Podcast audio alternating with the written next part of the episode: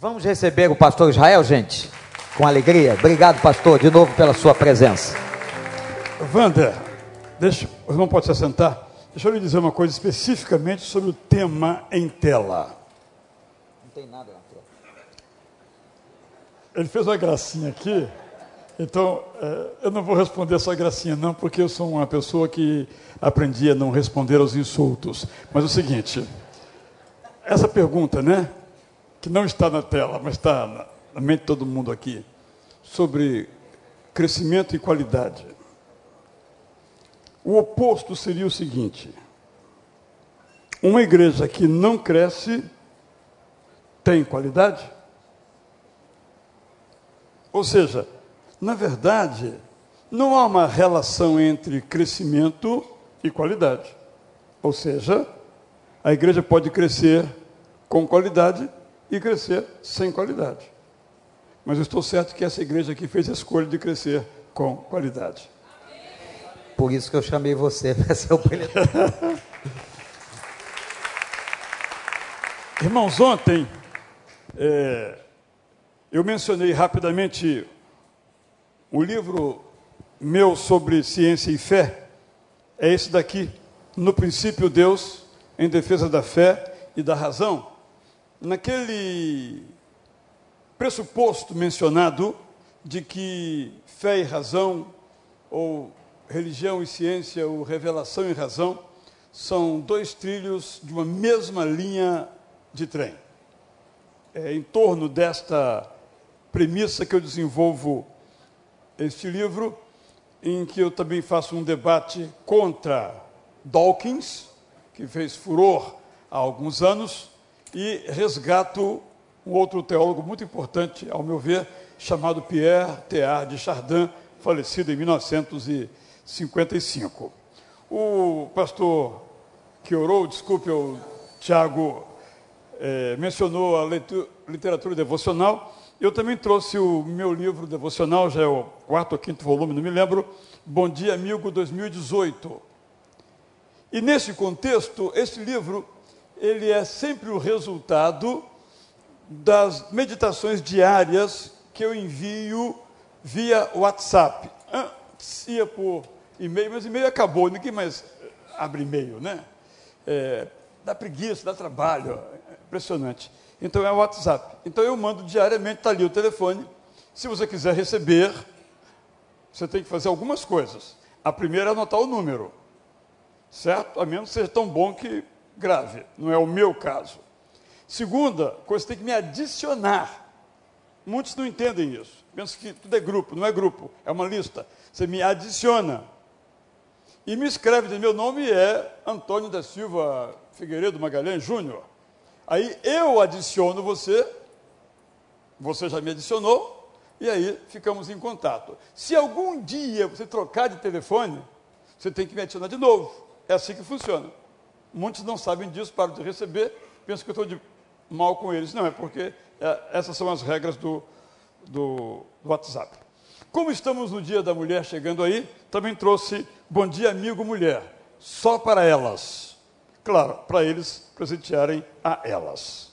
Isto posto, vamos ler a palavra de Deus no livro de Atos, Foi muito interessante que alguém depois me mandou uma mensagem é, dizendo: oh, Eu li a introdução toda do livro de Atos. Então, já valeu a pena, porque é a palavra que nos moda, nos molda e nos modula.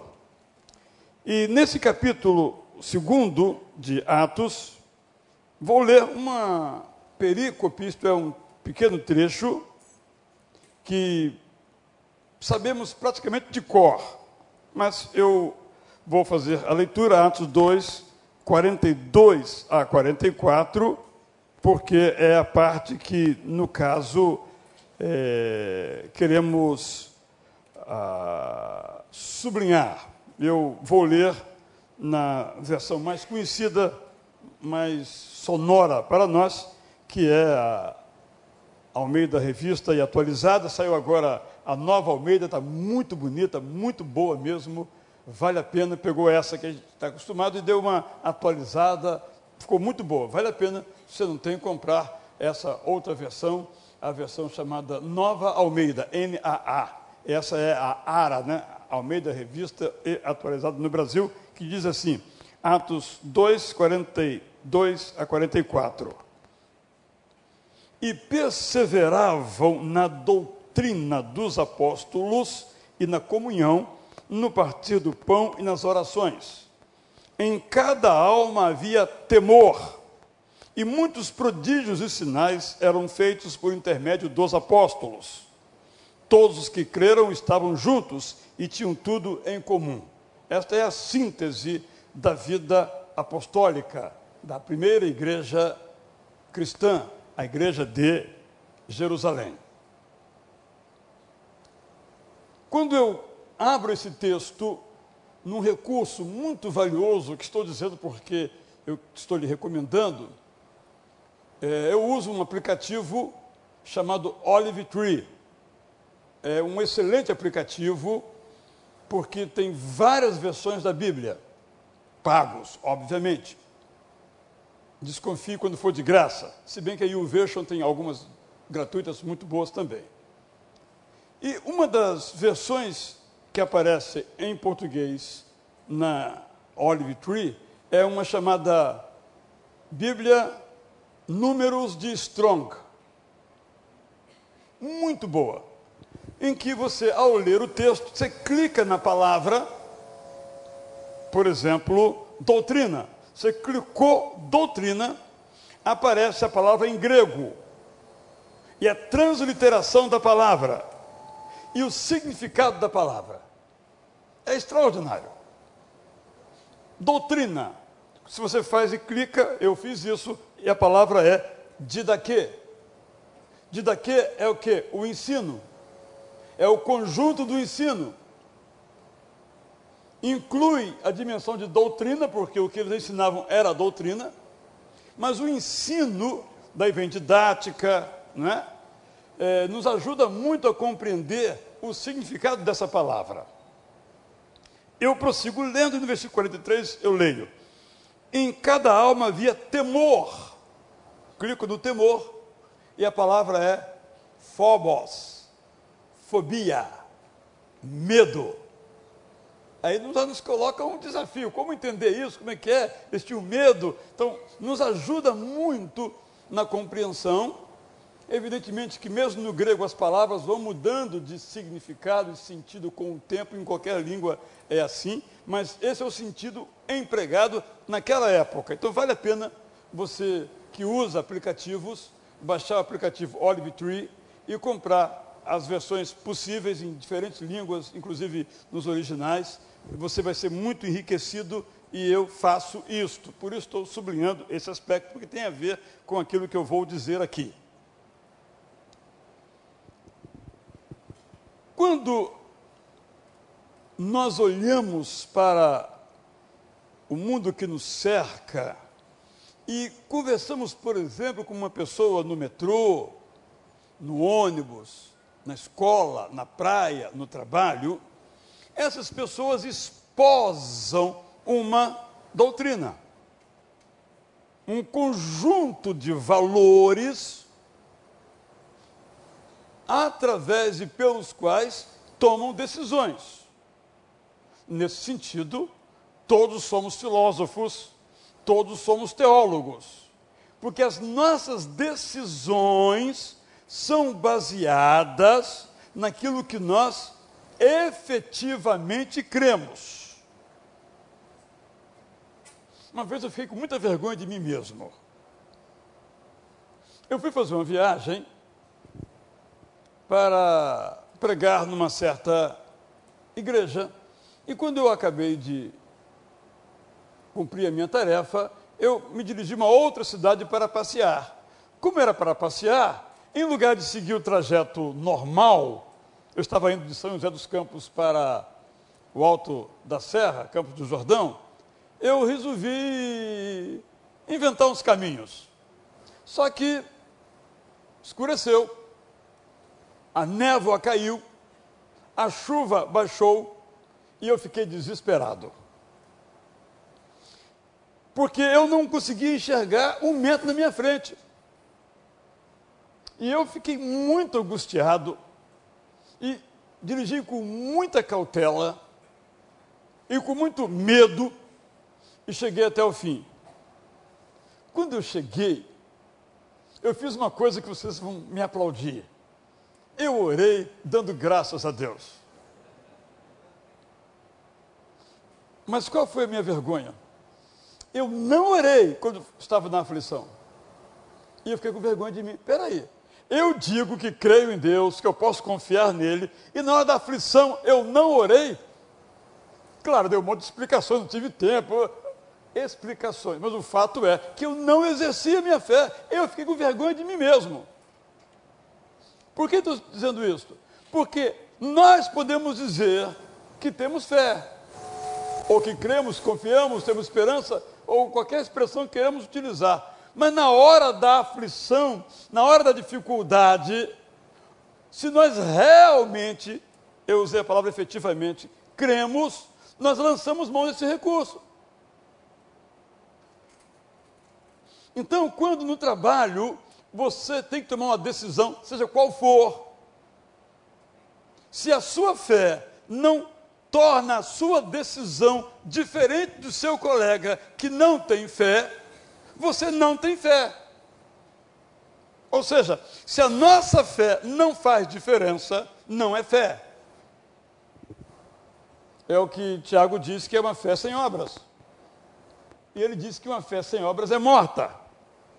E uma fé morta é uma fé que não existe. Por que estou dizendo tais coisas? Porque, assim como as pessoas com as quais nós convivemos têm os seus valores, nós temos os nossos. Eles vivem pelos valores deles e nós vivemos pelos nossos. Todos vivemos segundo os nossos valores. Nesta hora de nossas reações e decisões, nós então somos desafiados a, de fato, olhar para nós mesmos como se fosse no espelho e dizer: de fato eu creio, de fato eu confio, ou de fato eu espero.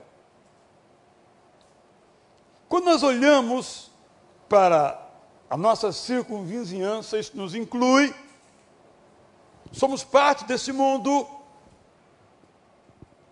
usamos as mesmas roupas que as pessoas, os mesmos meios de transporte que as pessoas, vamos aos mesmos lugares que as pessoas, quase sempre não estamos fora do mundo. Evidentemente, nós sabemos a palavra de Jesus a este respeito.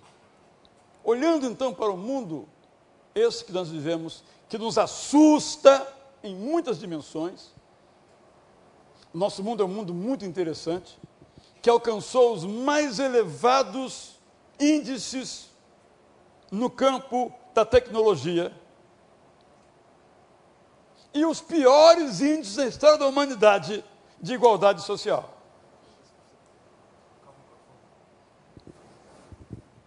Obrigado.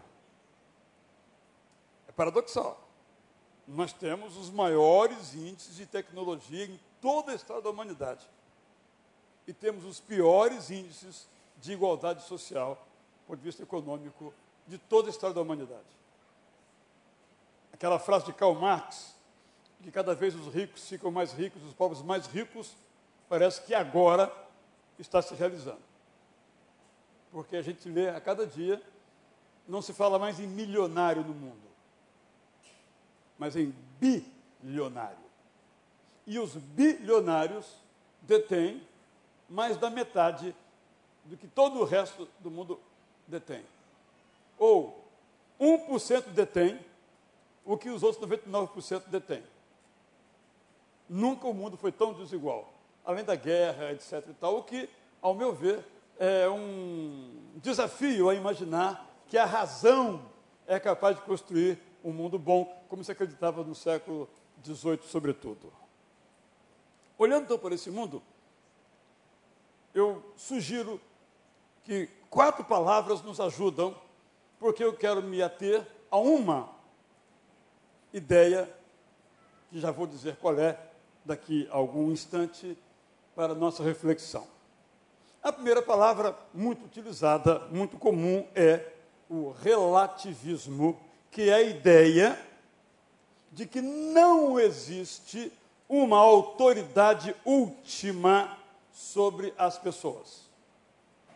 Este livro é um livro, como outros bons livros, mas não é, segundo os relativistas, o livro, como nós cremos.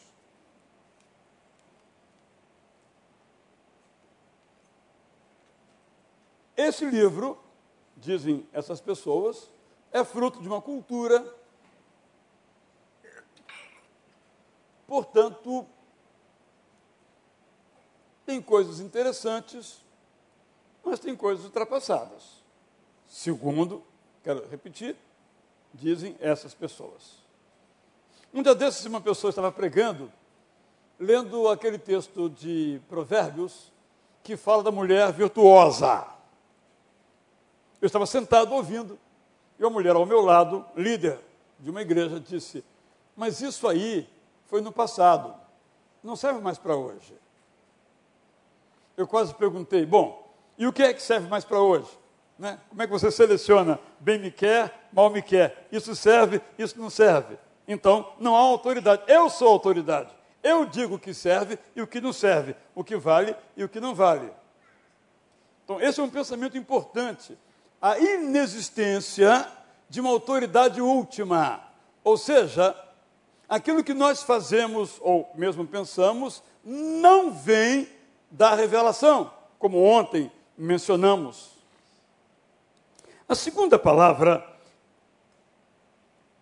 que eu não sei se ela existe, é a palavra consensualismo.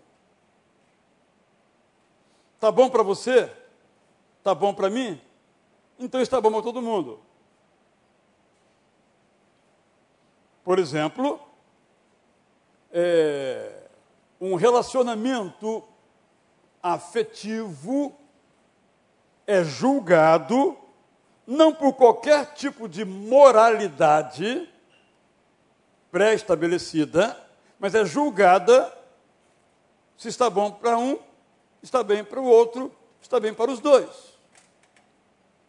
É interessante que quando se alcança um dos temas ainda preservados nas culturas, que é o do tratamento diferente para as crianças neste campo, não se aplica.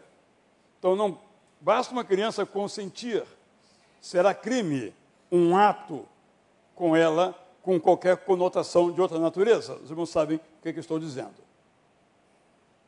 Só que essa idade vai sendo encurtada.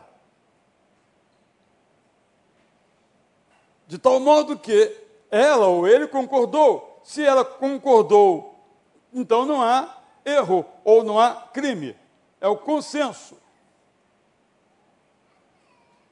Quando, primeiramente, o Conselho Nacional de Justiça e depois o Supremo Tribunal Federal se manifestaram e determinaram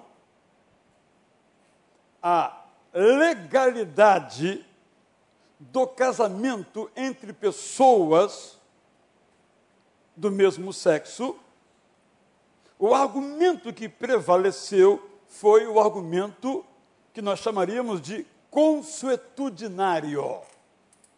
A sociedade pratica isto, já faz isto. Então, nós do direito, os operadores do direito, temos que reconhecer. Vejamos o caso norte-americano agora das armas. É uma prática, desde a origem do país, as pessoas terem suas armas em casa.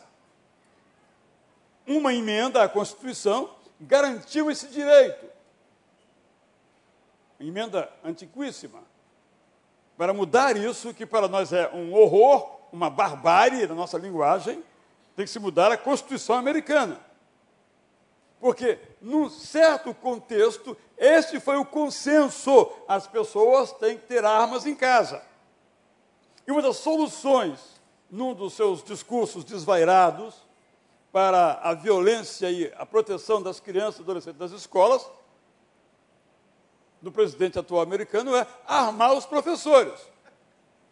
Mas não se mexe no direito consensado, logo bom, bom porque todos concordam ou concordavam que ter arma em casa é um direito do cidadão que não pode ser mexido.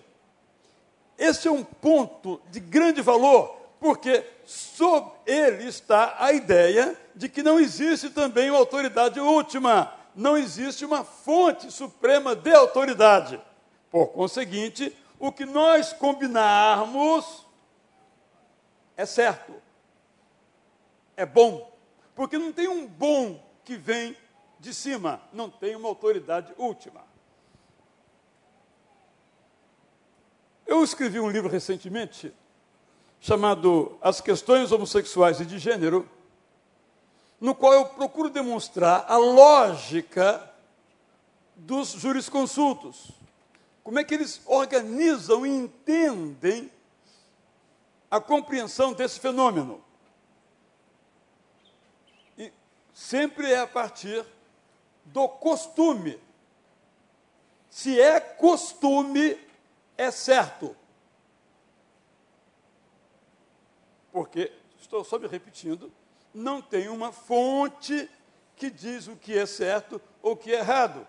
Nós, por exemplo, que entendemos que esses ensinos estão corporificados nos chamados Dez Mandamentos, nós que entendemos que esses Dez Mandamentos foram emanados de Deus para o povo, logo são valores de uma autoridade última, o próprio Deus. A perspectiva consensualista ou culturalista não aceita este pressuposto, o que torna o diálogo, às vezes, praticamente impossível. A segunda palavra é a palavra individualismo. Quando nós lemos a Bíblia, nós enfrentamos um caso muito difícil para interpretarmos, que é o caso de Acã. Acã pecou, ele foi morto, a sua esposa, os seus filhos e toda a sua propriedade. Mas espera aí, nós dizemos assim: espera aí, quem pecou? Acã. Quem devia ser punido? Acã. Na nossa cultura porque a nossa cultura é individualista. O supremo bem buscado é o bem-estar do indivíduo. No entanto, no tempo da cultura bíblica, o bem buscado é o bem da comunidade. Por isso se fala: se houver paz em Jerusalém, está ótimo, porque Jerusalém corporifica o o Estado de Israel, por exemplo, naquela época a nação de Israel. Para nós é difícil entender isso, porque a nossa cultura é individualista. Eu. Quem aqui tem mais de 40 anos e tem uns 30 participando da igreja, vai observar que as músicas até os anos 70 era nós, nós te louvamos, Senhor. As de hoje são eu te louvo, Senhor. Um reconhecimento do crescimento dessa ideia do indivíduo como sumo bem. O que importa é que eu esteja bem. Quais são os conflitos de nossas casas? Para dentro de casa. É esse o conflito. Porque o filho, bom, eu, para mim, isso está bom. A, a, mãe, não, para mim isso está bom. A avó, isso cada um buscando o seu bem, como se fosse algo a ser buscado, apesar de o meu bem não ser o bem do outro, mas o outro que resolve o seu problema. O meu é eu me sentir bem, eu estar bem, eu me dar bem. E a quarta palavra é a palavra libertinismo que eu estou usando aqui num sentido muito específico. É a crença de que aquilo que o meu corpo faz não tem nada a ver com o que eu creio. Ou seja, o que eu creio é no departamento, vamos imaginar assim, da alma. Mas o que eu faço é outra coisa. Eu vou ilustrar com um caso emblemático, que é claro, os caras não são pensadores, mas agiram, ao meu ver, nessa perspectiva. Não sei se se lembram, há alguns anos, é tanto escândalo que a gente esquece, né? mas esse eu acho que foi um dos primeiros. Uns camaradas que receberam uma propina, pegaram essa propina e colocaram dentro das roupas. Se lembram? A propina da cueca ficou assim conhecida. Até aí, até aí nada de novo. Mas quando acabo de encher os, as calças, os, onde deu para encher, eles se abraçam e oram, agradecendo a Deus. Se lembram disso? É muito, procura no YouTube, você vai encontrar, é muito antigo isso, já tem mais de 10 anos. Mais 10 anos já é, já é outro milênio, né? Por quê? Possivelmente, no domingo anterior, estavam na igreja lendo a Bíblia na escola dominical e cantando hinos. Possivelmente, não conheço os caras, ainda bem. E possivelmente no domingo seguinte também, porque o vídeo veio a, a público algum tempo depois. O que, que é isso? A minha fé não tem nada a ver com o que eu faço. Estou chamando aqui essa marca, essa característica de libertinismo. Aí eu volto ao texto. E perseveravam na didaquê dos apóstolos, na comunhão, no partir do pão e nas orações e em cada alma havia temor. Eu disse que ensino é de daqui e disse que temor aqui é phobos, medo. Porque então eu quero sugerir uma reflexão sobre uma palavra que é muito utilizada, ocupada por muitos pensadores em todos os tempos, atualmente às vezes usada, às vezes desprezada, que é a palavra ética. Mencionei rapidamente ontem que o autor do livro de Juízes, depois de descrever uma crueldade feita por uma personagem lá no livro, diz assim: e naquele tempo não havia rei em Israel. Ou, na linguagem de amanhã, cada um fazia o que lhe dava na telha. Talvez não seja muito atual, porque a gente sabe que é telha, que não tem telha nos nossos prédios, não vê as telhas, não é? Mas, basicamente, isso. Estou querendo dizer que, em nossa época, nós temos uma ética relativizada, e uma ética relativizada não é uma ética. Nós temos uma ética do consenso uma ética do consenso não é uma ética, porque ela pode ter como consenso algo totalmente ilegítimo, imoral. Uma ética individualista e uma ética individualista não é ética. Se eu faço o que eu quero, uma ética libertina também não é ética, porque ela é completamente parcial. Então, estou sugerindo que sempre tenhamos em mente uma ética revelada. Isto é, existe uma ética, uma ética revelada, que está sintetizada nos Dez Mandamentos, que não foram negados por Jesus, mas foram afirmados, sintetizados. Tudo que Jesus ensina, e o pastor Wanda mencionou isso no finalzinho da, nossa celebração ontem à noite, ele repete, não só lá na sua situação de tentação, mas em outras, o Antigo Testamento. Quando ele diz devemos amar ao próximo como a nós mesmos, está citando Levítico. Então, há um encontro entre a ética do Antigo Testamento e a ética do Novo Testamento, são uma só ética, uma ética revelada.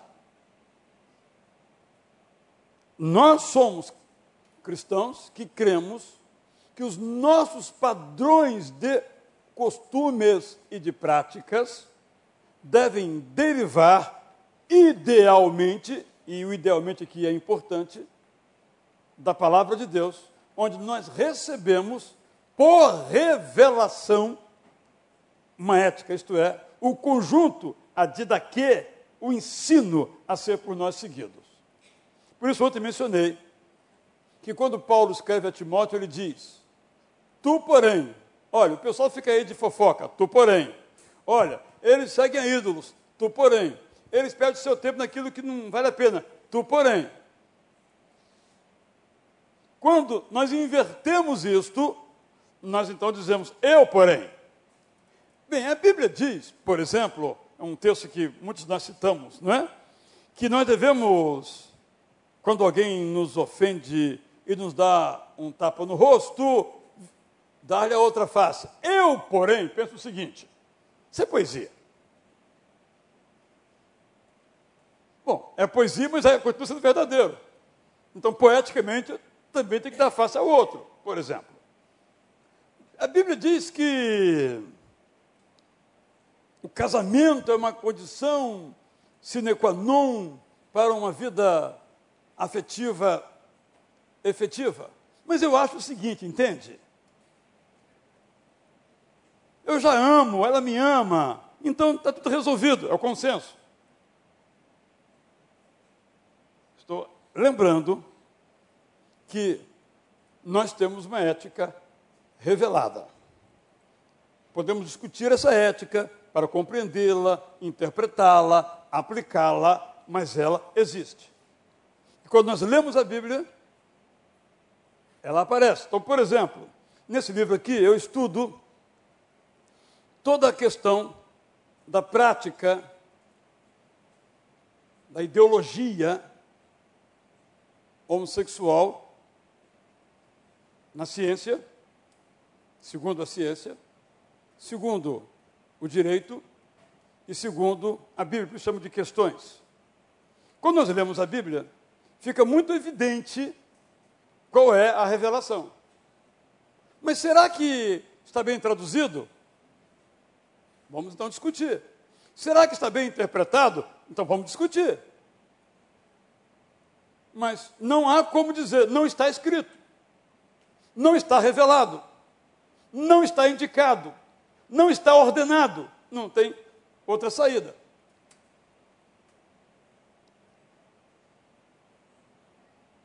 Eu tenho estado, sabe, pastor Wander, pastor Zé Paulo, Amanda,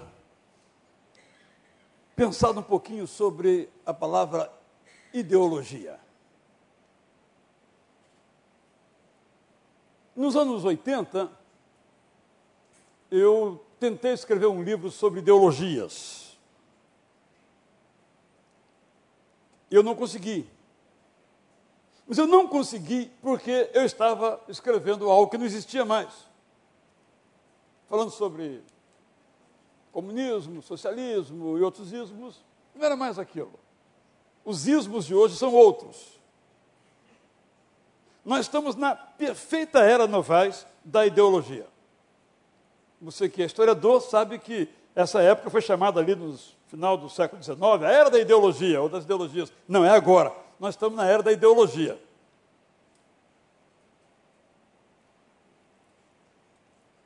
E essa ideologia nos vem através da propaganda. E essa propaganda nos vem a partir de alguém que disse alguma coisa. Então, hoje, por exemplo, se meu exemplo não for feliz, não o considerem, mas peguem o princípio.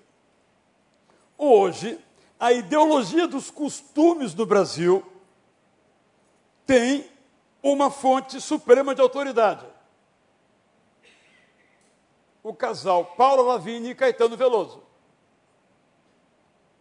Eles dizem, no campo da moral, o que é certo e o que é errado. É interessante que começa a surgir uma ideia, eu vou escarafunchar aquela ideia, pererê, pererê, pererê, chego lá em Caetano Veloso.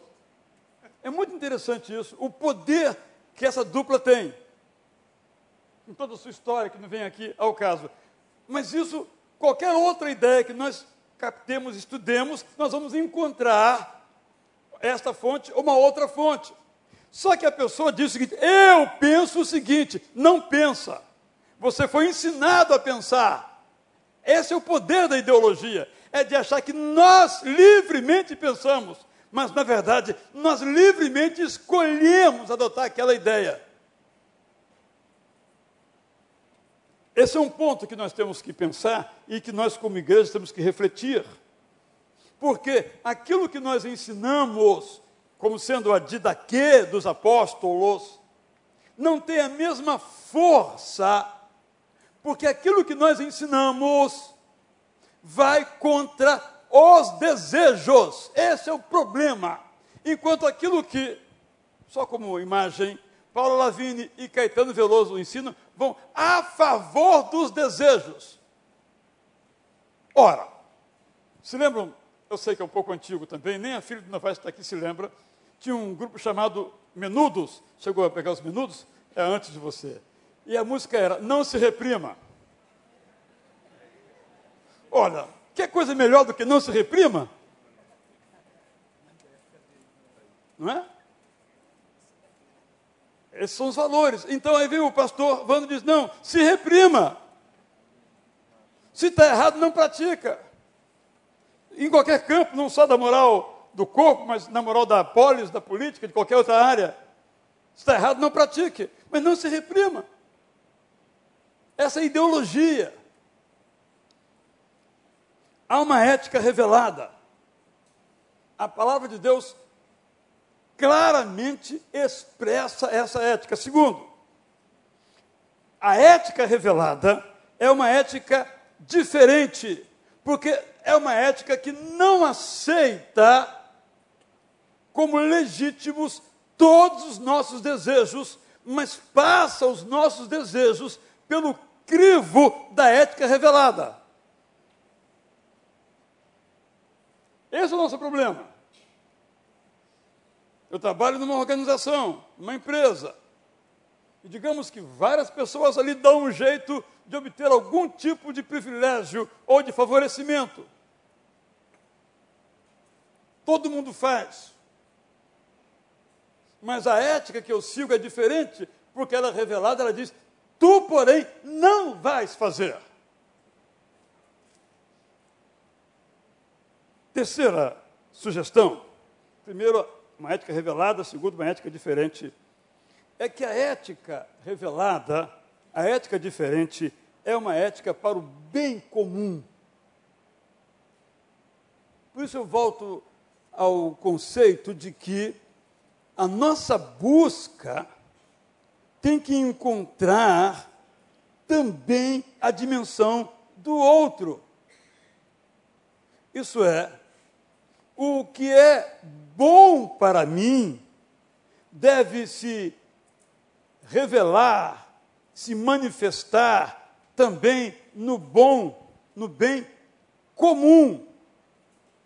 E aqui eu vou citar um exemplo muito dramático, que é o álcool. A pessoa então bebe, e quem bebe sempre diz que não perdeu o seu controle, eu bebo, mas comigo não acontece nada. Né? É ridículo a gente ver algumas reportagens do cara caindo, dizendo que estou bem, estou em pé, estou sóbrio, bomba no chão. Ele pega um automóvel, atropela e mata alguém. Então, o argumento é o seguinte: a pessoa tem o direito de beber, tem o direito de não fazer o bafômetro, o teste tem o direito de ficar calado perante o delegado. Tem o direito de só falar em juízo. Eu estou aqui exagerando um pouquinho. Tem uns montes de direitos. E a mãe que perdeu o filho? Qual o direito dela? O irmão que ficou sem seu amigo? Qual o direito dele? A liberdade individual que se tornou um ídolo, um Deus contemporâneo, nos leva a esse estado de coisas, em que, primeiramente, a liberdade do indivíduo, isto é, primeiramente, o prazer, depois o dever. Eu voltarei a esse ponto que eu vou encerrar com ele. Uma igreja, esta, você que é de outra igreja, está em outro lugar conosco pela internet, não tem uma ética própria. Não formula uma ética. Já foi formulada. É uma ética de valores absolutos. As normas podem variar no tempo e no espaço, mas os valores, os princípios são absolutos. Continuam valendo, embora escritas em hebraico e em grego. Mas ainda, essa ética nos torna diferentes. Uma vez aconselhando um casal para o casamento, ele me disse: Israel, no meu trabalho, todos os meus colegas traem. No caso dele, era a sua verdade. Eu perguntei: e você? Eu não. Graças a Deus, continue assim.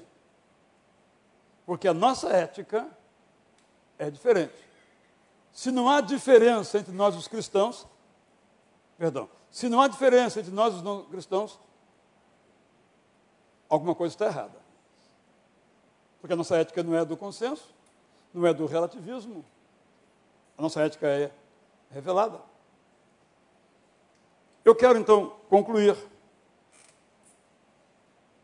pensando o seguinte: um, um pensador muito antigo, chamado Zoren Abe Kierkegaard, fez uma sugestão muito interessante de que ética e estética, as palavras não são dele, são minhas, devem andar de mãos dadas.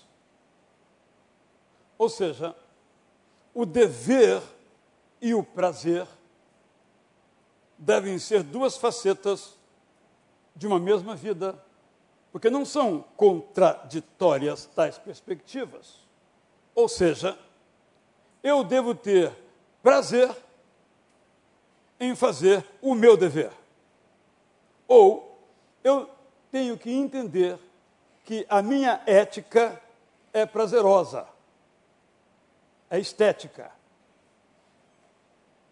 Aí voltamos ao Salmo número 1.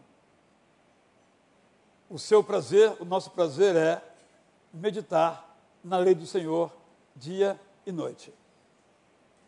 Quando nós fazemos assim, entendendo que essa palavra, a palavra de Deus, é a ética revelada de Deus, não há conflito. Pode haver conflito em nós mesmos, em nosso corpo, em nosso desejo. Mas nosso ideal está posto dentro de nós, como Deus está posto dentro de nós e dentro de nós, que nós temos um caminho a percorrer. E aí, repito o que eu também disse ontem, isso é para o nosso bem. Ninguém se arrepende de fazer o que a Bíblia diz para fazer. O contrário, sabemos que é completamente verdadeiro. Então, se nós soubéssemos que dirigir no limite de velocidade pegarmos um caso específico, é para o nosso bem, nós dirigiríamos. Mas eu exceder 110, 120, 140, tem uma dimensão de prazer ou de transgressão, mas não é para o meu bem. É para um bem curto, breve, passageiro, com consequências que podem ser destruidoras.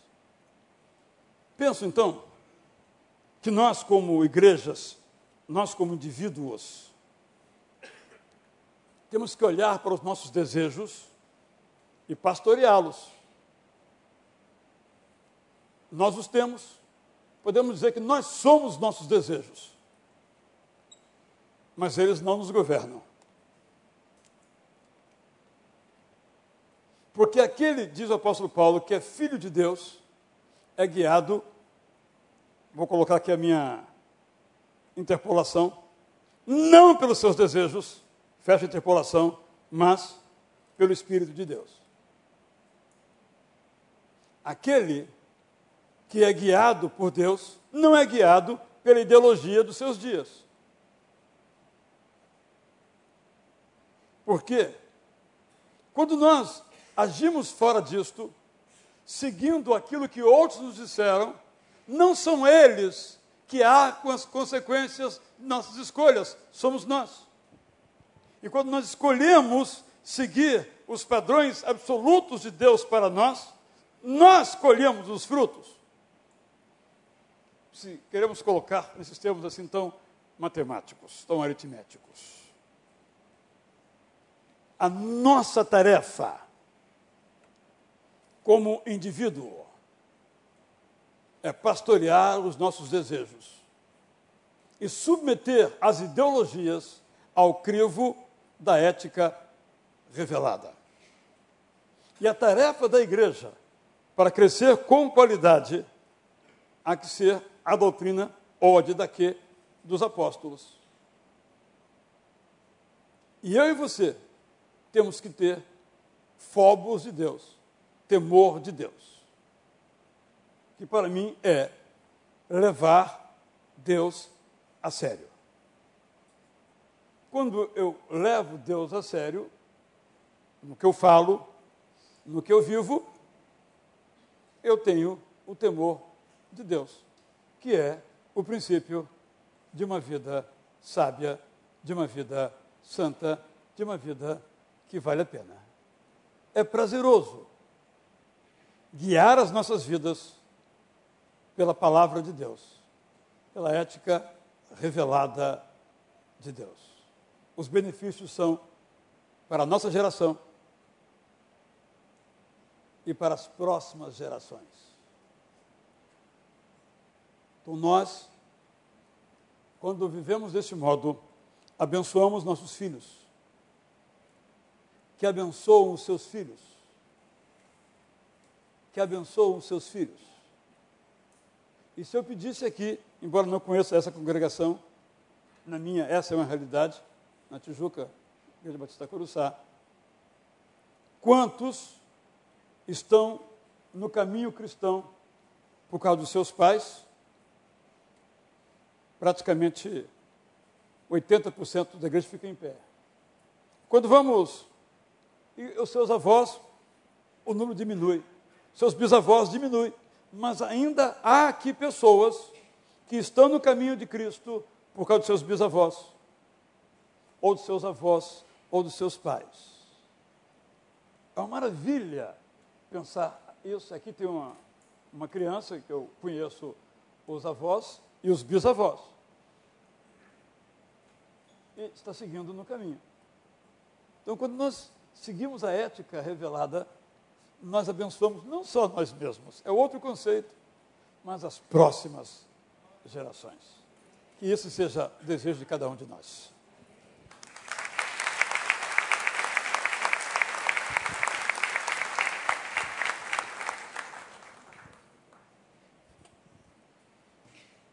Meus irmãos, é nessa hora que um pastor gostaria que todas as ovelhas estivessem aqui. Pastor Israel tira, eu não sei como é que eu vou chamar essa reflexão, essa peça teológica, doutrinária, de duas palavras. A ideia de doutrina e perseveravam na doutrina dos apóstolos e a ideia de temor a Deus. Você apresentou as palavras que hoje permeiam a nossa cultura,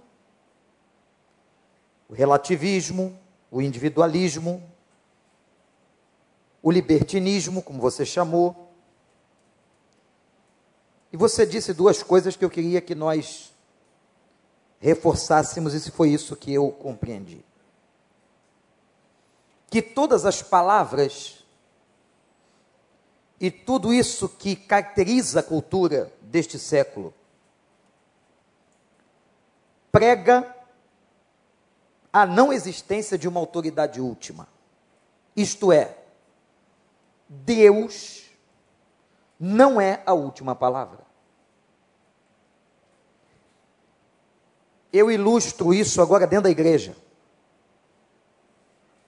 Citei isso numa pregação, quando num aconselhamento, uma pessoa demonstrou exatamente a contradição de não ver Deus como autoridade última e de uma ética relativa. E ela disse o seguinte: Pastor, eu sei o que a Bíblia diz e que está errado, mas eu vou fazer. Meus irmãos e irmãs, esse tem sido o pensamento e a prática dentro da igreja. E quando eu falo de igreja, não estou falando do recreio, eu estou falando do cristianismo no século 21. Eu queria, Israel, que você pudesse ratificar a ideia de que nós temos sim uma autoridade última, a quem devemos obediência, e de que esse Deus, que é a nossa autoridade última, Pai de nosso Senhor Jesus Cristo, nos revelou uma ética que não pode ser subjugada aos nossos desejos. Achei fantástico, anotei aqui para ser novais. Tema de um sermão: o pastoreio dos desejos. Olha aí. Você prega lá e eu prego aqui. Ok? Mesmo dia. Depois me manda o texto. Para ver se está fiel. Mas eu queria saber se esse raciocínio, se isso que estamos concluindo é realmente o que você está nos dizendo. Há um Deus, há um soberano, há um Senhor e há uma ética. E nós não podemos viver valores e princípios deste mundo mas a igreja está na contramão de uma história e de uma cultura. Deve estar. Eu quero pegar uma palavra sua aí, obediência. Que palavra mais ultrapassada. Porque o Estado, inclusive, nos diz como educar os nossos filhos. Claro que às vezes o Estado tem que intervir quando há exageros, quando há violência, de algum modo. Não é, não é essa a questão. Mas o Estado não pode dizer como devemos educar os nossos filhos. Porque o Estado carece de autoridade. Um dos nossos problemas, o que acaba descrevendo o mundo em que nós estamos é a falta, nem me refiro agora à autoridade última, mas à autoridade política. Porque o nosso governador hoje pegou mais alguns aninhos, está com 100 anos de cadeia. Não é? Completou 100 anos. Talvez fique os 10, 10%, que já é algo inédito na história política do nosso país, do continente. O que eu quero dizer é o seguinte: então, eles não têm autoridade. Porque a autoridade não é aquela que se impõe, e nem com Deus é assim, pela força. Mas se impõe pelo respeito. Ou, nos termos bíblicos, pelo temor.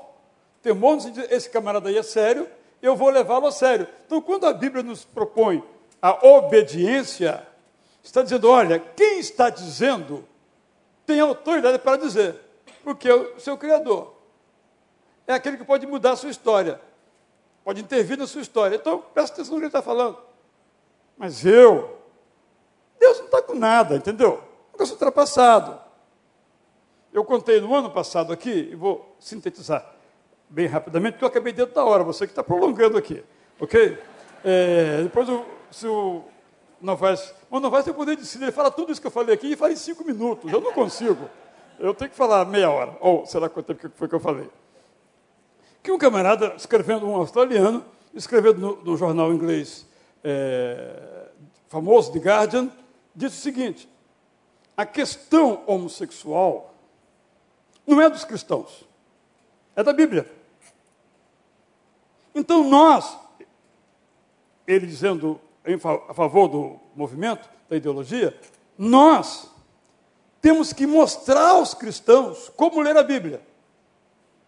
É um livro muito interessante, muitas histórias realmente sensacionais, mas é um livro que tem que ser lido à luz da ciência e da filosofia moderna. Está superado esse livro. Se os cristãos soubessem ler a Bíblia, não teria essas posições. O argumento dele é muito interessante, muito bem organizado, bem articulado o pensamento. De novo, a ideia que você está pedindo para eu reforçar, de que não existe uma revelação. E aqui você aprendeu, Novaes aprendeu, eu aprendi no seminário, a diferença entre princípios e normas. O princípio é imutável. O modo como essa, esse princípio vai se organizar, ele vai encontrar mudanças. Nem sempre nos vestimos assim. Isso aqui não é a roupa de um pastor de verdade nos anos, né? Lá, sei lá quanto. Né? Tem que ter um terno e uma gravata preto, de preferência. Não é? Mas o princípio é o seguinte: vista-se decentemente, ou adequadamente, ou santamente. Eu acho que você está, eu também estou. No passado, esse vestir-se era terno e gravata. Hoje não é assim. Espero que fiquemos por aqui, não tenha menos do que isso. Não vamos minimizar tanto. O que eu quero dizer é exatamente isso. Uh, os princípios são imutáveis. As formas. Nós vamos encontrando outras formas de fazer. Mas não para negar o princípio, mas para afirmar o princípio, que são imutáveis. Que Jesus resumiu quando disse que os dez mandamentos se resumem a, a uma. Vocês sabem de qual é salteado aí, que é uma forma de ainda condensar mais esses princípios. Por isso, se nós queremos saber qual é essa revelada verdade, 66 livros, 1189 capítulos, eu acho. Né? Alguns textos mais fáceis, culturalmente falando, e outros mais difíceis, mas essencialmente está aqui para a vida, para uma vida feliz, individual e comunitariamente. Vamos agradecer. Vamos ficar de pé, irmãos. A gente, quando está numa aula extraordinária, como eu estive alguns anos atrás, ele foi meu professor de metodologia da pesquisa e história do cristianismo. Olha aí, Novaes. A gente provoca esses momentos para estender, porque a gente, como dizia lá no seminário, bebe de balde. Quem foi abençoado aqui? Glória a Deus. Vamos agradecer a vida do pastor Israel. Eu quero estimular você a ler os livros de Israel, que são fantásticos, tem vários títulos, além do bom dia, boa noite, essa que, as questões homossexuais do gênero. Esse livro que ele acabou de lançar sobre a fé e a razão, no princípio Deus, a Bíblia com os comentários extraordinários, é muita coisa boa. Você pede para Amanda falar sobre a Bíblia, que você não lê, mas ela lê essa Bíblia, tá? Eu sei. Vamos agradecer? Deixa eu ver aqui. Miquel já está aqui. Pastor Paulo, vem aqui. Agradeça a vida, Pastor Israel, Rita, sua esposa, Raquel, sua filha, sua igreja em Itacuruçá. E eu estava ali pensando o seguinte: Senhor, quando o Senhor levar esses homens um dia, quem vai substituir? A situação está tão difícil, até dentro dos seminários, que a gente já chora uma perda antecipada de qualidade na pregação e na exposição da palavra. Que Deus tenha misericórdia de nós. Oremos ao Senhor. Deus, muito obrigado. Nós nos alegramos nesta noite e nesta primeira parte do nosso culto em celebração ao Senhor, já absorvemos muito conteúdo, muitas lições, muito aprendizado, muita sabedoria que o Senhor deu a este teu servo, pastor Israel Belo de Azevedo. E, ó Deus, que sejamos cumpridores, não só ouvintes, mas cumpridores da tua palavra. Temos muito que praticar, muito que aprender, temos aprendido, mas muito que praticar porque este mundo carece, Senhor, de bons valores, bons posicionamentos. Homens e mulheres que realmente façam a diferença na família, na sociedade de um modo geral. E, ó Deus, nós queremos te agradecer pela vida do pastor Israel Belo. Ontem hoje esteve aqui conosco, demonstrando um pouco daquilo que o Senhor tem dado a ele. Continua abençoando o teu servo, sua família. Ó Deus, seus negócios, seus projetos, ele tem se dedicado à escrita, à docência, e queremos pedir a Deus o teu suprimento espiritual, para que ele continue alimentando o teu povo através daquilo que o Senhor tem dado a ele. Abençoe sua esposa, sua filha lá em São Paulo, onde mora, sua igreja ali na Tijuca. Ó Deus, e tudo quanto o Senhor tem dado a ele, faça prosperar ainda mais e mais. Entregamos a Ti o restante deste culto, momento de dedicação de vidas e ofertas, de vidas, bens e talentos, e ainda o que ouviremos do pastor Novaes. Oramos agradecidos em nome de Jesus. Amém, amém e amém.